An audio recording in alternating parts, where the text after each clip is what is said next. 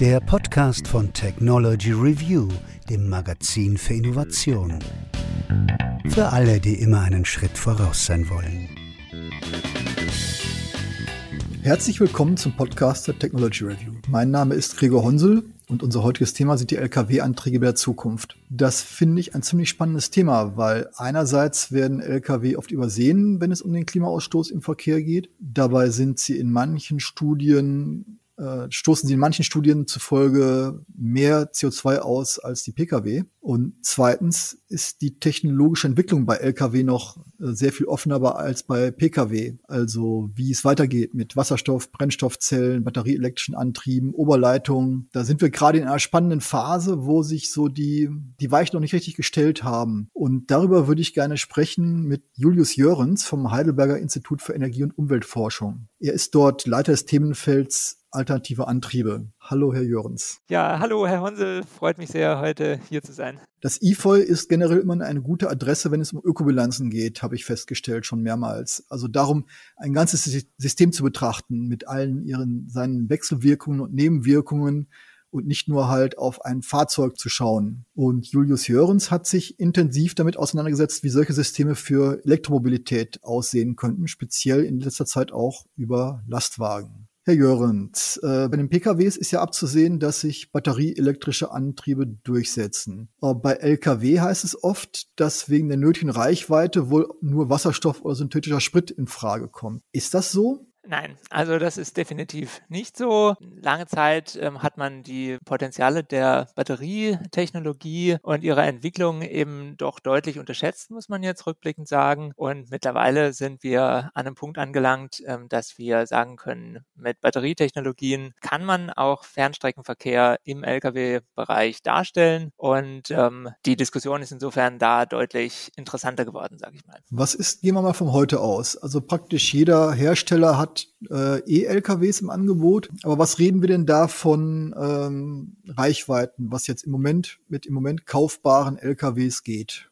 Ja, die Entwicklung ist da äh, eben vor allem von dem Segment der äh, Verteiler-Lkw ausgegangen, also der etwas kleineren Lkw, die vor allem für die Distributionslogistik verwendet werden. Ähm, da reden wir über Reichweiten im Bereich von ungefähr 100 bis 300 Kilometern. Und ähm, für den Fernverkehr werden eben Lkw gebraucht, die ähm, in der Größenordnung von 500 Kilometern Reichweite haben und die dann aber eben auch in einem schweren Segment sind, also 40 Tonner Sattelzugmaschinen. Sowas ist aber noch nicht auf dem Markt.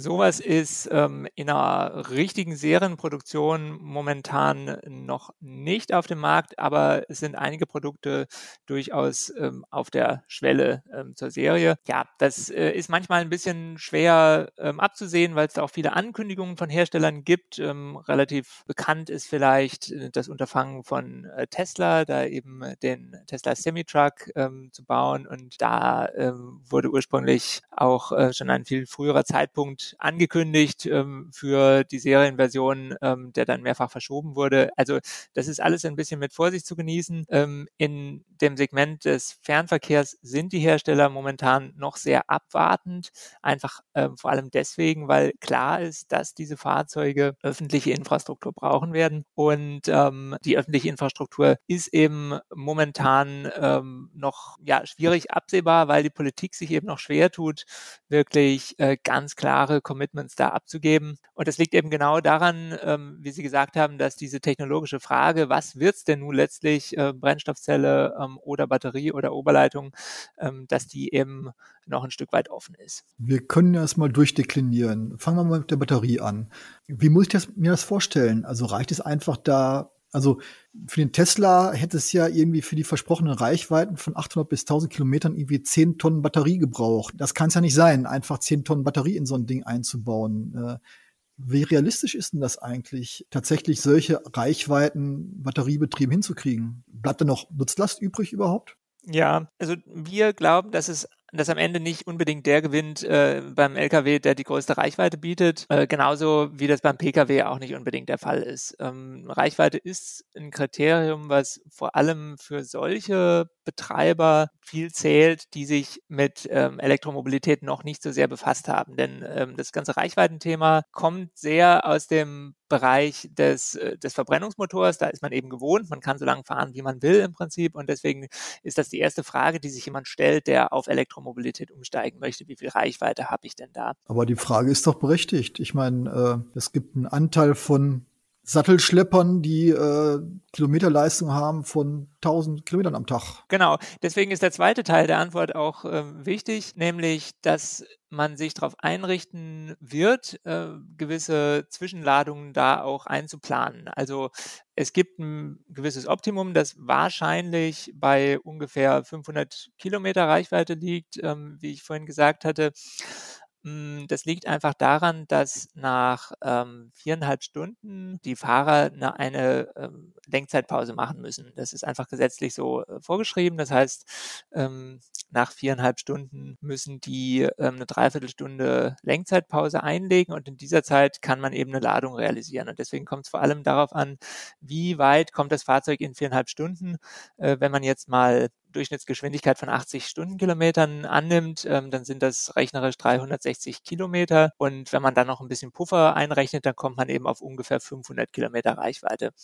Und wenn jetzt eine öffentliche Infrastruktur fürs Schnellladen bestünde, dann wäre es eben möglich, ähm, diese Fahrzeuge in dem Modus zu betreiben, ohne dass man jetzt viel Zeit verlieren würde für Ladevorgänge. Über welche Batteriegrößen reden wir denn? Sie haben gesagt, sagen wir 500 Kilometer Reichweite.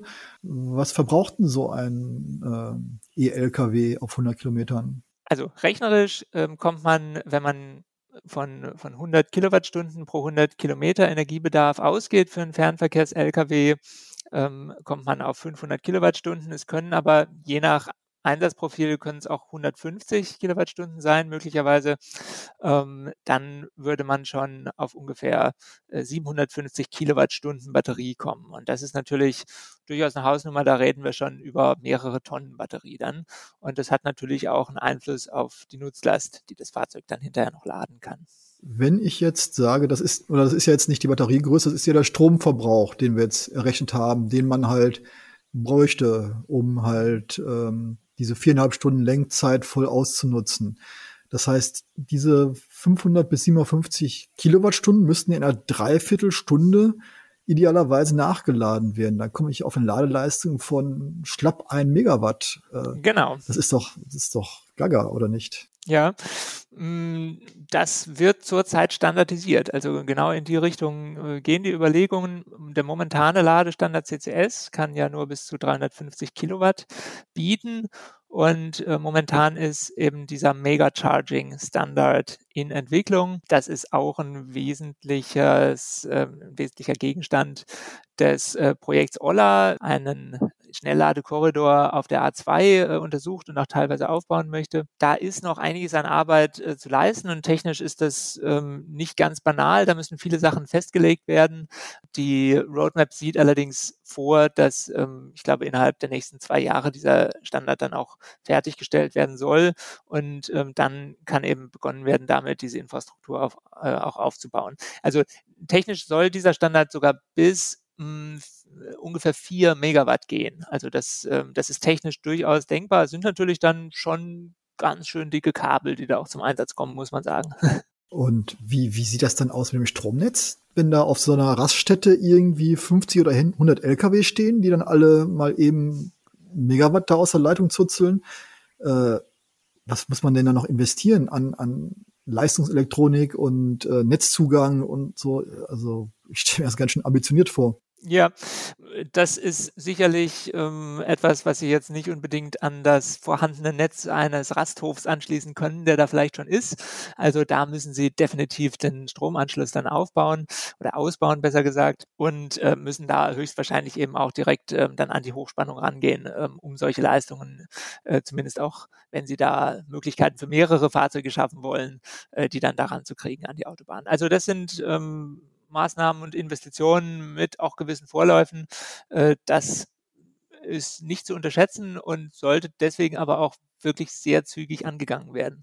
Aber technisch ist das jetzt gar nicht so absurd. Wenn ich halt diese Eckpunkte nehme, viereinhalb Stunden fahren bei 80 km/h äh, und so weiter, und dann kann ich ja im Grunde, wenn ich die dann ersetze in den Fahrpausen, kann ich ja beliebig lange eigentlich da unterwegs sein. Genau, klingt in der Theorie erstmal sehr einfach. Ähm, es gibt natürlich in der Praxis ähm, ja durchaus einige Pferdefüße, die da noch zu beachten sind. Ähm, der erste Punkt ist mal, dass äh, die Stellflächen für Lkw entlang der Autobahnen heutzutage schon sehr knapp sind. Also das ist ein großes Problem ähm, für die Logistikbranche und äh, eben für ähm, ja, konkrete Lkw-Fahrer, die sich dann da häufig mit viel Zeitaufwand ihren Platz suchen müssen. Das wird natürlich nicht besser dadurch, dass wir da auch noch einen Ladebedarf haben, den wir befriedigen müssen. Das heißt, äh, die Flächenthematik entlang der Autobahnen äh, ist von ganz großer Bedeutung. Es wird zusätzliche Flächen brauchen und die Frage, wie leicht man diese Flächen wo kriegt, ähm, was das kostet, ähm, die ist meines Erachtens momentan noch überhaupt nicht beantwortet. Also das ist ein sehr wichtiger Punkt. Dann brauchen diese Fahrzeuge ja auch eine hohe Sicherheit, dass sie dann, wenn sie laden müssen, eben auch laden können. Das heißt, wahrscheinlich braucht man eine Art von Reservierungssystem. Da werden dann aus der Branche durchaus auch schon Bedenken geäußert, naja, ähm, Jetzt könnten ja zum Beispiel bestimmte Marktteilnehmer hergehen und könnten Reservierungen in großem Stil tätigen, was dazu führen würde, dass dann andere Marktteilnehmer ähm, gar keine Möglichkeit mehr hätten, ähm, auf gewisse Transporte überhaupt anzubieten. Ne? Also das sind dann wieder so äh, markttechnische Fragestellungen, die man da berücksichtigen muss. Und Klar, man hat natürlich auch ähm, dann sehr hohe Punktleistungen, wie Sie schon gesagt haben, die an diesen Standorten gebraucht werden. Und möglicherweise ist es eben energiesystemtechnisch ähm, vorteilhaft, wenn man den Leistungsbedarf ein bisschen äh, besser, ein bisschen gleichmäßiger verteilen kann im Netz. Ne? Und das ist dann ein Punkt, wo zum Beispiel die Oberleitungstechnologie ins Spiel kommen könnte. Das erscheint ja vielen Leuten erstmal relativ absurd, die Vorstellung, dass jetzt Lastwagen auf langen Strecken an Oberleitungen äh, entlang fahren. Aber so absurd ist die Idee ja gar nicht, wie ich unter anderem Ihren Studien entnehme. Was ist denn der, der Charme an Oberleitungen und wo hakt's daran? Oberleitungen äh, für LKWs haben den großen Vorteil, dass sie die nötige Batteriekapazität der Fahrzeuge eben stark reduzieren können im Fernverkehr. Denn ich muss ja dann nur noch die Strecke zur Oberleitung und die Strecke von der Oberleitung zum Ziel eben mit der Fahrzeugbatterie abdecken können. Und das hat natürlich Kostenvorteile auf Fahrzeugseite und auf der anderen Seite ist der Infrastrukturaufbau natürlich mit gewissen Kosten verbunden. Außerdem lässt sich mit der Oberleitung eben das Problem der Stellflächen entlang der Autobahnen äh, deutlich vermindern. Fahrzeuge, die eben an der Oberleitung laden, müssen nicht irgendwo einen ähm, stationären Ladeplatz blockieren. Und prinzipiell ist es in der ferneren Zukunft auch denkbar, dass man eben äh, Fahrzeuge dann fast ausschließlich an der Oberleitung laden kann, äh, sodass eben insgesamt der Bedarf an, an stationärer Ladeinfrastruktur dann deutlich sinken könnte. Ähm, die Frage, wo eine Oberleitung wirklich sinnvoll ist, die ja, haben wir in verschiedenen Studien schon untersucht und sind wir auch dabei noch zu untersuchen. Ganz generell kann man sagen, auf Strecken, die eine sehr hohe Verkehrsbelastung haben, wo es sehr viele Fahrzeuge pro Stunde durchfahren, da macht eine Oberleitung tendenziell Sinn, denn da kann sie sich eben auch gut amortisieren, da wird sie gut genutzt. Diese hohen Investitionen kann man da eben gut abschreiben. Und das heißt konkret, wie viel Teil des deutschen Straßennetzes oder wo ist der Sweet Spot? Natürlich äh, 100% Oberleitung, 0% Batterie ist schon mal cool. Aber das kann es ja nicht sein. Wo ist denn so der Sweet Spot, wo ich halt äh, den mit einem möglichst geringen Einsatz von Oberleitung einen möglichst großen Anteil an Batteriekapazität quasi aus dem Spiel nehmen kann. Wie, mhm. Über welche Längen sprechen wir denn da? Ja, in unserer aktuellen Studie ähm, haben wir da zwei verschiedene Varianten untersucht. Das ist ähm, einmal eine Variante mit äh, ungefähr 3000 elektrifizierten Straßenkilometern und eine reduzierte Variante mit ähm, ungefähr der Hälfte, also 1500 Kilometern. Und ähm, man kann sagen, auch ähm, aus anderen vorhergegangenen Studien, der Sweet Spot dürfte so im Bereich von 3.000 bis 4.000 Kilometern liegen. Also zum Vergleich, das gesamte Autobahnnetz ähm, hat ungefähr 13.000 Kilometer, ähm, ist also so ungefähr ein, ein Viertel davon, ähm, auf dem aber schon ein relativ großer Anteil ähm, des Verkehrs dann stattfindet.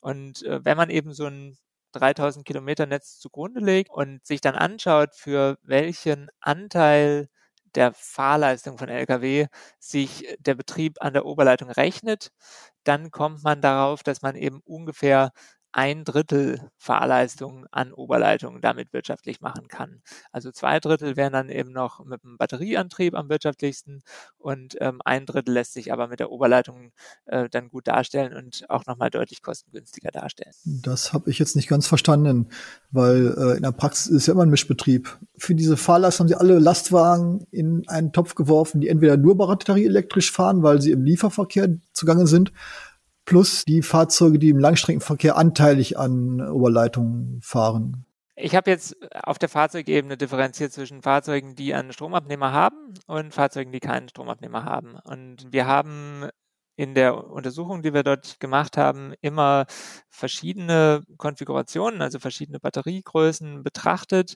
Und ähm, für Oberleitungs-Lkw haben wir sowohl rein elektrische Oberleitungs-Lkw betrachtet, auch mit verschiedenen Batteriegrößen und auch Hybridfahrzeuge, die also eben noch einen Dieselmotor haben und wenn sie nicht an der Oberleitung fahren, dann eben auf Dieselbetrieb fahren. Und da ähm, kommt raus im Wesentlichen, dass ähm, solch diese Hybrid-Variante relativ wenige wirtschaftliche Vorteile hat, sondern dass eben die Oberleitungs-Lkw mit äh, Batterie, also die rein elektrischen, äh, dass die den Hybridfahrzeugen deutlich überlegen sind mittelfristig. Also Kombination von Oberleitung und Batterie. Genau, also Batterie-Lkw, die einfach zusätzlich mit dem Stromabnehmer ausgerüstet sind und an der Oberleitung laden können. Und dann ist es eben so, dass ungefähr für, für ein Drittel der gesamten Fahrleistung, den Fahrzeuge eben, ähm, die Fahrzeuge erbringen auf äh, deutschen Straßen. Für ein Drittel dieser Fahrleistung sind Batterie-Lkw mit Oberleitung kostenmäßig gesehen vorteilhaft und für die restlichen Einsatzprofile sind eben Batterie-Lkw ohne Stromabnehmer ähm, günstiger.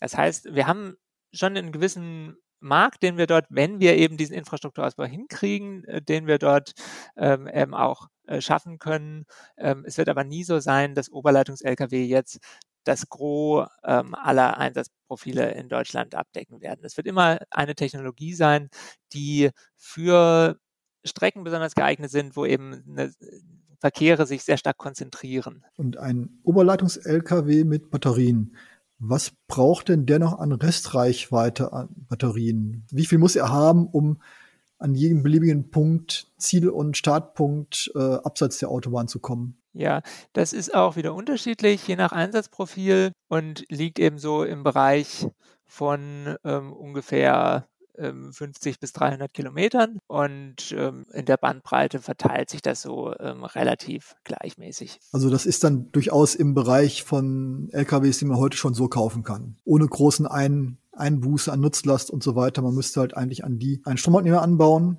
und natürlich ein Oberleitungsnetz bauen. Genau, und das wird wahrscheinlich auch ein sehr wichtiges Erfolgskriterium für diese Technologie sein, ob es möglich ist, so einen Stromabnehmer eben quasi als, als Nachrüstsatz anzubauen oder zumindest eine relativ einfache Möglichkeit vorzusehen, einen Stromabnehmer zu einem bestehenden Fahrzeug oder zu einem neu gekauften Fahrzeug dazu zu buchen. Was würde das denn kosten, die, der Aufbau einer Infrastruktur an, sagen wir mal, 4000 Kilometer Oberleitungen auf den wichtigsten Autobahnen versus ähm, eine Hochleistungsladestation mit bis zu einem Megawatt in einem Abstand von 50 Kilometern oder in einem, sagen wir, in einem ausreichenden Abstand kostet ja beides Geld. Was wäre denn die teurere Variante? Also wenn man das jetzt umlegt auf die Fahrzeuge, ähm, das haben wir gemacht. Man kann es allerdings bisher nur relativ grob schätzen, muss man sagen.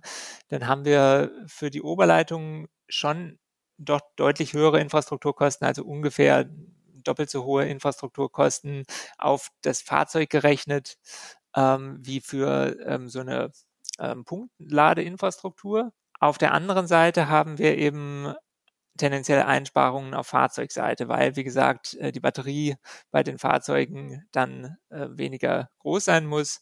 Das heißt, ähm, so ganz grob gesagt, die Fahrzeuge sind billiger bei der Oberleitung, die Infrastruktur ist teurer. Und um mal so einen Daumenwert zu haben, äh, man geht zurzeit für Kosten ähm, der Oberleitungsinfrastruktur im Bereich von ungefähr anderthalb bis drei Millionen Euro pro ähm, Streckenkilometer in beide Richtungen aus. Und wenn wir jetzt mal diese 3000 Kilometer zugrunde legen würden, äh, die wir in der Studie verwendet haben und mal eben von einem Mittelwert von zwei Millionen äh, Euro pro Kilometer ausgehen, äh, dann würden wir eben ungefähr bei sechs Milliarden Euro Investitionen landen.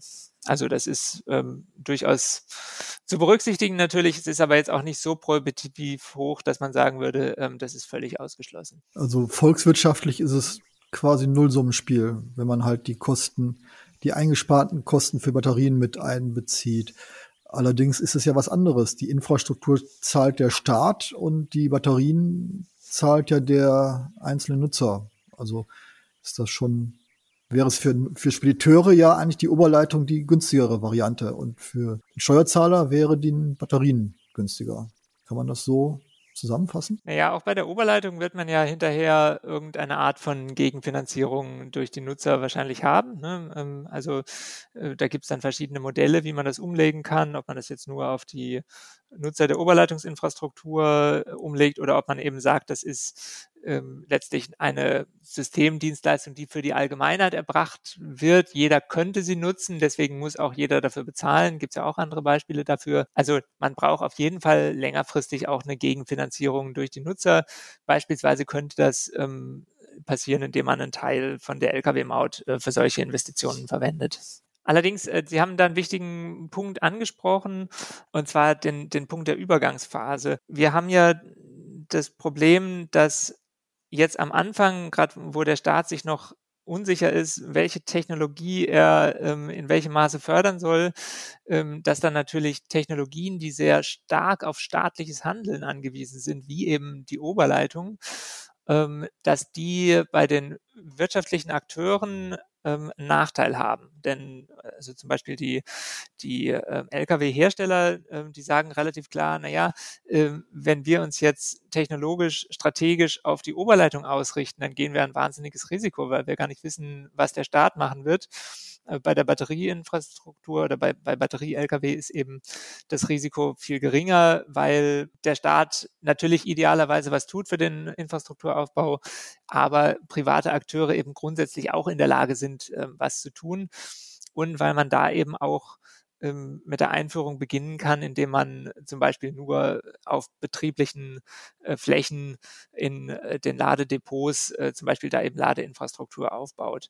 Ähm, das heißt, dieser, dieser Wechsel hin zur neuen Technologie, das ist eigentlich die, die wichtige Frage und äh, welche Hürden gibt es da? Und ähm, da braucht eben die Oberleitung relativ klare Ansagen von staatlicher Seite, damit das funktionieren kann. Daimler argumentiert zum Beispiel, dass ähm, das ja keine europäische Lösung ist. Also in Deutschland können sie so viel bauen, wie sie wollen, aber bei europaweiten Verkehren und Sie als europaweiter Hersteller brauchen eine europaweite Lösung und das sehen Sie so nicht bei Oberleitungen. Na, da sind auch schon einige Aktivitäten jetzt unterwegs bezüglich internationaler Vernetzung. Es gibt ähm, auch in anderen europäischen Ländern, zum Beispiel Schweden, ähm, Pilotversuche. In äh, Großbritannien, glaube ich, ähm, haben sie jetzt auch eine größere Studie angefangen. Also äh, Interesse ist in mehreren Ländern da, da wirklich ein europäisches System draus zu machen, ist auf jeden Fall eine Herausforderung. Ähm, das ist völlig klar.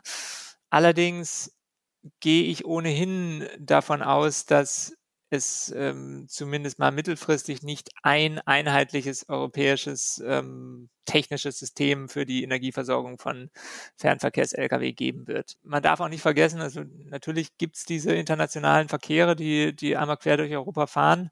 Ähm, das ist aber nicht alles. Also es gibt darüber hinaus wirklich noch einen erheblichen Anteil auch nationaler Verkehre und ähm, in unserer Studie haben wir uns tatsächlich nur auf die nationalen Verkehre konzentriert. Also wir haben die internationalen völlig außen vor gelassen und ähm, konnten eben zeigen, dass selbst wenn man nur das Nutzungspotenzial durch die nationalen Verkehre berücksichtigt, dass sich auch dann so ein System äh, durchaus schon lohnen kann. Das heißt, es gibt Fälle, ähm, wo man schon durchaus voranschreiten kann, wo man wenig falsch macht.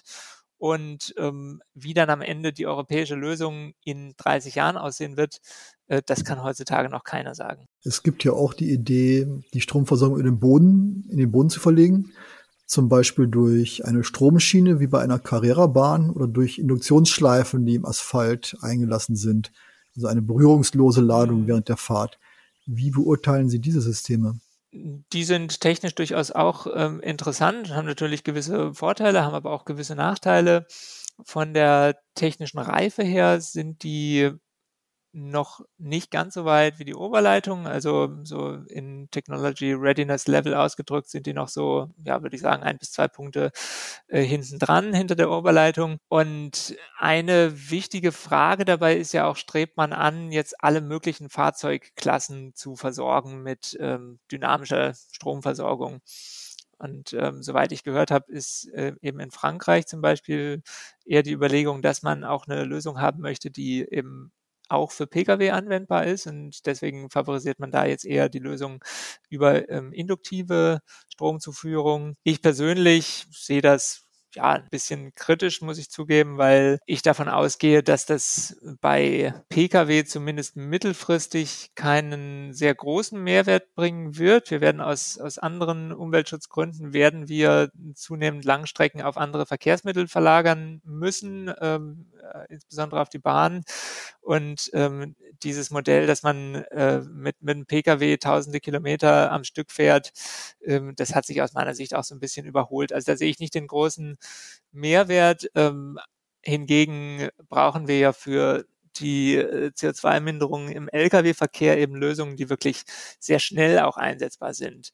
Und äh, da ist die Oberleitung, wie gesagt, ähm, einfach technisch schon ein bisschen weiter. Das ist ein System, mit dem hat man viele Erfahrungen aus dem Bahnbereich gesammelt. Und äh, da kann man relativ schnell auch in die großskalige Umsetzung dann loslegen. Und was ist mit so Ansätzen wie Batteriewechselsysteme? Da gab es ja immer mal wieder Forschungsvorhaben, ähm, auch für Lkw, dass man meinetwegen in die Wechselbrücke, also das äh, Teil, was hinten drauf kommt, den Akku integriert und die dann halt beide gleichzeitig austauschen kann. Oder eben so Batterieschubfächer unter den LKWs, äh, von denen habe ich auch schon lange nichts mehr gehört. Geht es da noch weiter in diese Richtung? Mhm.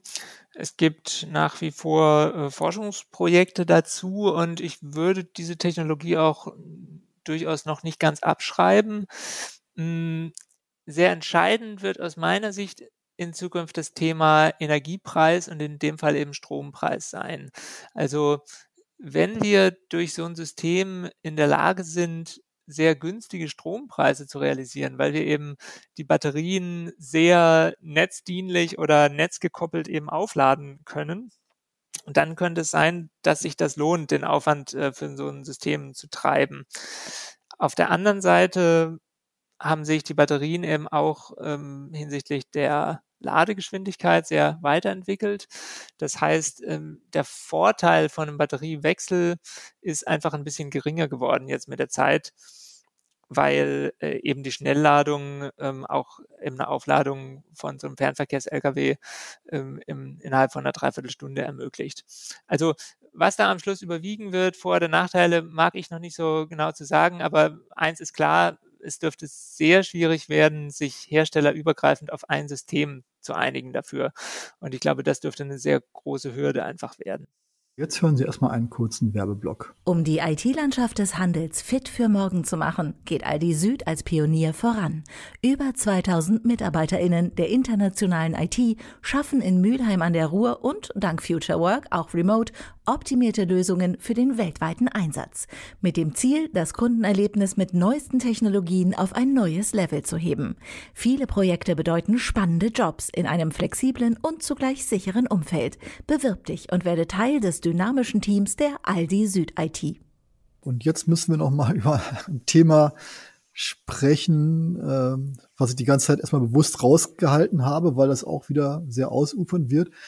Das Thema Wasserstoff und E-Fuels natürlich. Da ist die Branche ja genauso gespalten wie beim Thema Oberleitungen. Also äh, die VW-Gruppe Draton, also die VW-Töchter unter Draton, also MAN und Scania, haben sich schon ziemlich deutlich zu batterieelektrischen Antrieben bekannt. Äh, Daimler und Volvo sind da noch etwas zweigleisig. Ähm, wie beurteilen Sie das Potenzial von erstmal von Wasserstoff und nachher vielleicht nochmal zu E-Fuels? Also der entscheidende Faktor in der Zukunft ähm, dürfte aus meiner Sicht sein, oder es gibt vielleicht zwei entscheidende Faktoren. Das, das eine sind die Kosten. Es ist relativ klar, dass wir für Wasserstoff, der halbwegs ähm, sinnvollen Nachhaltigkeitsstandards entspricht, relativ viel Geld werden auf den Tisch legen müssen. Wir haben das in unserer Studie quantifiziert und wir kommen eben im Vergleich der Technologien für fast keine, also wirklich sehr, sehr wenige Einsatzprofile, nur einen sehr, sehr geringen Bruchteil auf eine ähm, Kostenparität ähm, von Wasserstoff mit ähm, batterieelektrischen Lösungen. Das liegt einfach wirklich an den ähm, hohen Energiekosten, die da zu erwarten sind. Der zweite Punkt ist, welche realen CO2-Minderungen hat man über den gesamten Lebenszyklus gerechnet. Und äh, da muss man sich eben schon die Frage stellen, woher wird mittelfristig äh, der Wasserstoff kommen? Wir haben schon absehbar extrem hohe Importbedarfe von Wasserstoff. Wir haben sehr hohe Bedarfe aus anderen Sektoren. Ähm, Wasserstoff wird in der Industrie gebraucht. Er wird ähm, gebraucht äh, teilweise im Energiesektor ähm, als Speicher für Rückverstromung. Ähm, er wird gebraucht zur Erzeugung von synthetischen Kraftstoffen ähm, äh, für den Flugverkehr, für den Schiffsverkehr. Ähm, das heißt, ja, manche Leute ähm, reden schon vom Champagner der Energiewende, andere behaupten, der wird hinterher das Tafelwasser der Energiewende sein. Ähm, aus meiner Sicht äh, sprechen die wissenschaftlichen Studien da eine ganz klare Sprache, dass äh, wir es mit einem sehr teuren Gut äh, mittelfristig zu tun haben werden, zumindest wenn wir davon ausgehen, dass der Wasserstoff auch halbwegs klimaneutral produziert wird. Deswegen sehe ich da einfach ein Risiko, ähm, wenn wir jetzt sehr stark im Verkehr auf den Wasserstoff setzen, dass wir dann einen sehr hohen Kostendruck dort erzeugen, der letztlich dazu führen wird, dass wir ähm, jeden Wasserstoff nehmen müssen, den wir kriegen. Und im Zweifel wird es eben bedeuten, dass man dann äh, äh, fortfährt, grauen Wasserstoff aus Erdgas zu produzieren oder dass man blauen Wasserstoff ähm, produziert, äh, was eben bedeutet auch, dass man ihn aus Erdgas erzeugt, dann das CO2 abtrennt und äh, dann aber auch noch nicht genau weiß, wohin mit diesem CO2, ob man das dann speichern kann und zu welchen Kosten. Ähm, das sind alles wirklich sehr offene Fragen momentan. Und deswegen ist eine Wasserstoffstrategie in Sektoren, die ihn technisch nicht unbedingt brauchen, einfach eine sehr riskante Strategie ähm, aus unserer Sicht. Und weil eben die Batterietechnologie sich so stark entwickelt hat und weil es klar ist, dass ein hinreichender Infrastrukturaufbau auch mit staatlicher Unterstützung dazu führen kann, dass die Batterietechnologie fast alle Anwendungen im, im Straßengüterverkehr abdecken kann. Deswegen sehen wir einfach nicht die Notwendigkeit, da jetzt auf diese, auf diesen riskanten Ener Energieträger zu gehen an dieser Stelle. Und E-Fuels, für E-Fuels gilt das Argument wahrscheinlich analog, weil E-Fuels ja über den Wasserstoffpfad hergestellt werden. Also ich kann ja nur E-Fuels herstellen, wenn ich vorher mal Wasserstoff hatte. Genau, bei E-Fuels ähm, sieht die Sache ähnlich aus mit kleinen ähm, Unterschieden im Detail. Äh, zum Beispiel lassen sich E-Fuels ja ähm, noch deutlich besser auch über lange Distanzen transportieren. Deswegen äh, gibt es ja da jetzt zum Beispiel die äh, Anlage, die Porsche finanziert in Patagonien ähm, äh, in Chile, um da eben äh, zukünftigen klimaneutralen Kraftstoff äh, herzustellen. Das lässt sich relativ gut dann rund um die Welt schicken, das Zeug. Ähm, aber Trotzdem ähm, bleibt die Problematik, wir haben eine sehr hohe Nachfrage aus anderen Sektoren und ähm, wir haben eben bei den E-Fuels verglichen jetzt mit dem Wasserstoff pro pro Kilometer, den man damit kommt, auch nochmal deutlich höhere Kosten. Und wir haben auch nochmal eine komplexere Produktionskette, die wir da aufbauen müssen, eben weil nach dem Wasserstoff dann noch was anderes kommt, nämlich ähm, Fischer-Tropsch-Synthese und so. Das heißt, es wird nochmal deutlich länger dauern, auch das zu etablieren.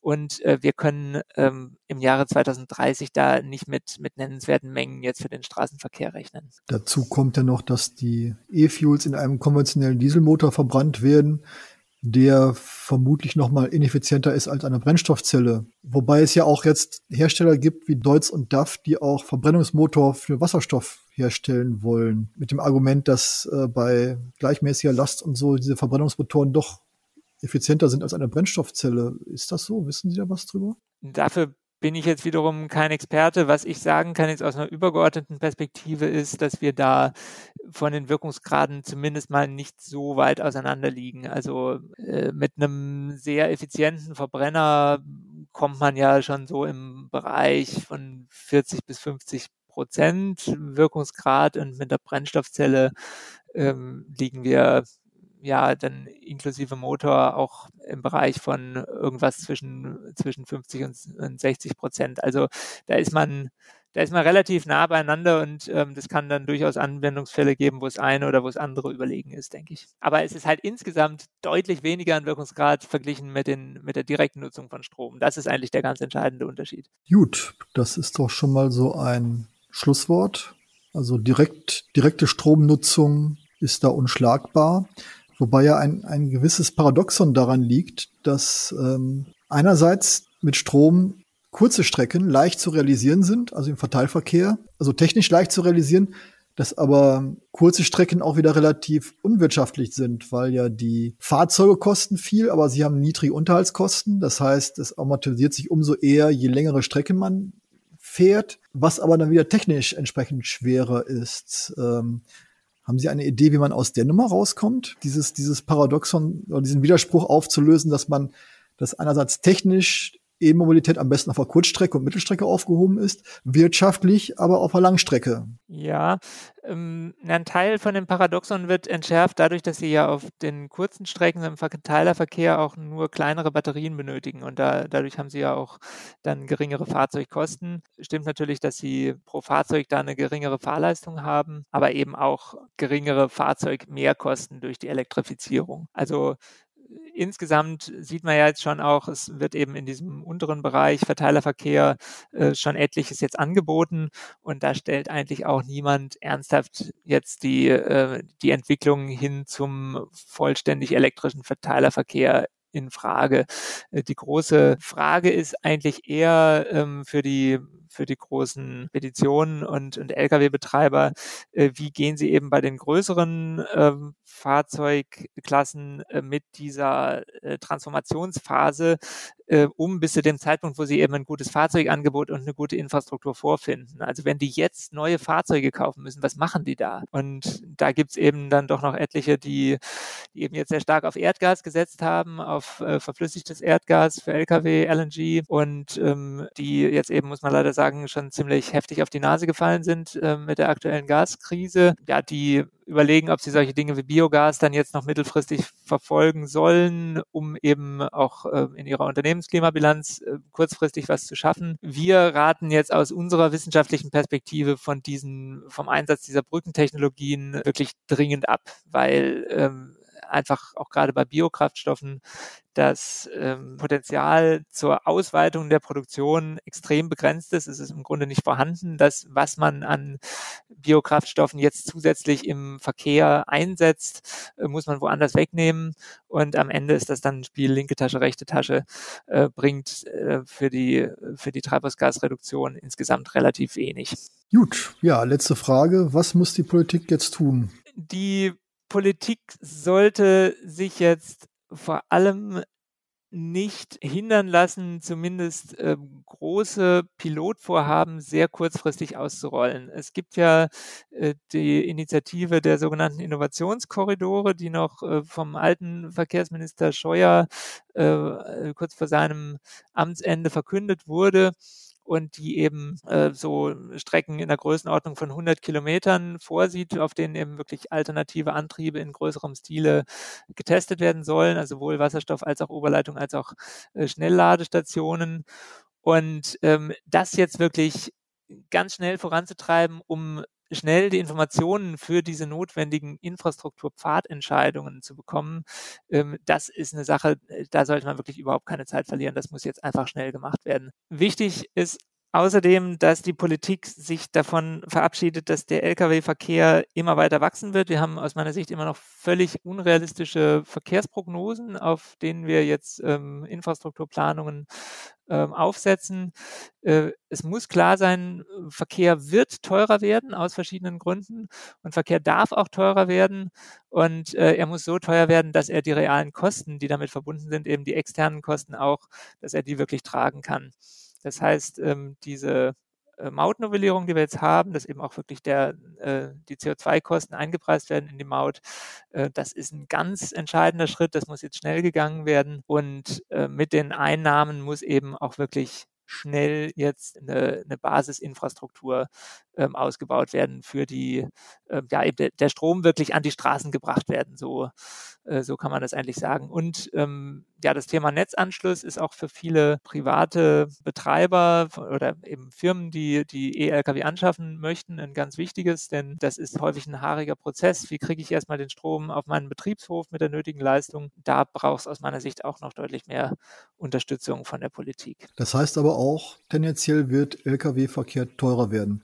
Das heißt, dass es also nicht mehr Sinn macht, äh, Krabben von der Nordsee zum Pool nach Marokko und wieder zurückzuschicken. Ganz definitiv, ja. Und ähm, wenn die Politik den Eindruck erweckt, das wäre auch in Zukunft möglich und ähm, das eben untermauert mit diesen immer gleichen Wachstumsprognosen, ähm, dann ist man da aus meiner Sicht wirklich völlig auf dem Holzweg und, und schürt einfach falsche Erwartungen, die niemandem helfen, der Umwelt nicht helfen und aber auch den Akteuren, die sich auf diesen Wandel einstellen müssen, nicht helfen. Mhm. Das heißt aber auch, äh, Verbraucherprodukte werden teurer, weil alles, was Sie im Supermarkt finden, wurde ja irgendwann mal mit dem LKW irgendwo hingebracht. Ja, viele Produkte haben ja nur einen sehr geringen Transportkostenanteil. Das muss man auch sehen. Das heißt, ähm, selbst eine Verdoppelung der Transportkosten ähm, würde sich jetzt bei vielen Produkten nicht so stark ähm, auf den Endverbraucherpreis auswirken. Äh, da sind sicherlich andere Effekte, die wir momentan haben, gerade im Lebensmittelbereich, äh, doch deutlich, deutlich stärker also Rohstoffpreise namentlich. Ja, vielen Dank, Herr Jörens, dass Sie bei uns waren. Auch an Sie, liebe Zuhörerinnen und Zuhörer. Äh, mehr zu dem Thema finden Sie in unserer aktuellen Ausgabe 4, die jetzt am Kiosk liegt. Da ist halt ein Stück über die Antriebstechniken bei LKWs drin, wo die ganzen Fragen, die wir jetzt ähm, besprochen haben, auch nochmal auftauchen mit Verweis auf die einschlägigen Quellen und Studien. Äh, das Titelthema der Ausgabe ist synthetische Biologie, also die Frage, wie man Gentechnik, CRISPR und äh, Erbgut als Werkzeug nutzen kann, um Sachen zu machen, die weit über die normale Biologie hinausreichen. Also etwa Nanoroboter bauen, mathematische Probleme lösen oder Chemikalien herstellen. Ein anderes Thema im anderen Stück ist die Frage, wie man Software austricksen kann, die Bewerber für Jobangebote aussieht. Also wenn ich mich irgendwo bewerbe, wird meine Bewerbung in einer gewissen Wahrscheinlichkeit von einer KI auf Tauglichkeit geprüft und diese Software kann man natürlich auch hacken. Wie das geht und was für Folgendes hat, beschreiben wir im Heft. Dann haben wir ein Stück über autonome Traktoren drin und eins über eine neue Kryptowährung namens WorldCoin, die ein faires, bedingungsloses Grundeinkommen verspricht, wenn man dafür seine Iris kennen lässt. Und noch was über die Langzeitfolgen von Virenerkrankungen. Und noch mehr, das war jetzt nur ein kleiner Ausschnitt. Also schauen Sie mal rein, wenn Sie möchten und hören Sie wieder rein in unseren Podcast. Ich bedanke mich erstmal und hoffe, dass wir uns wieder hören. Vielen Dank, bis dann, auf Wiederhören.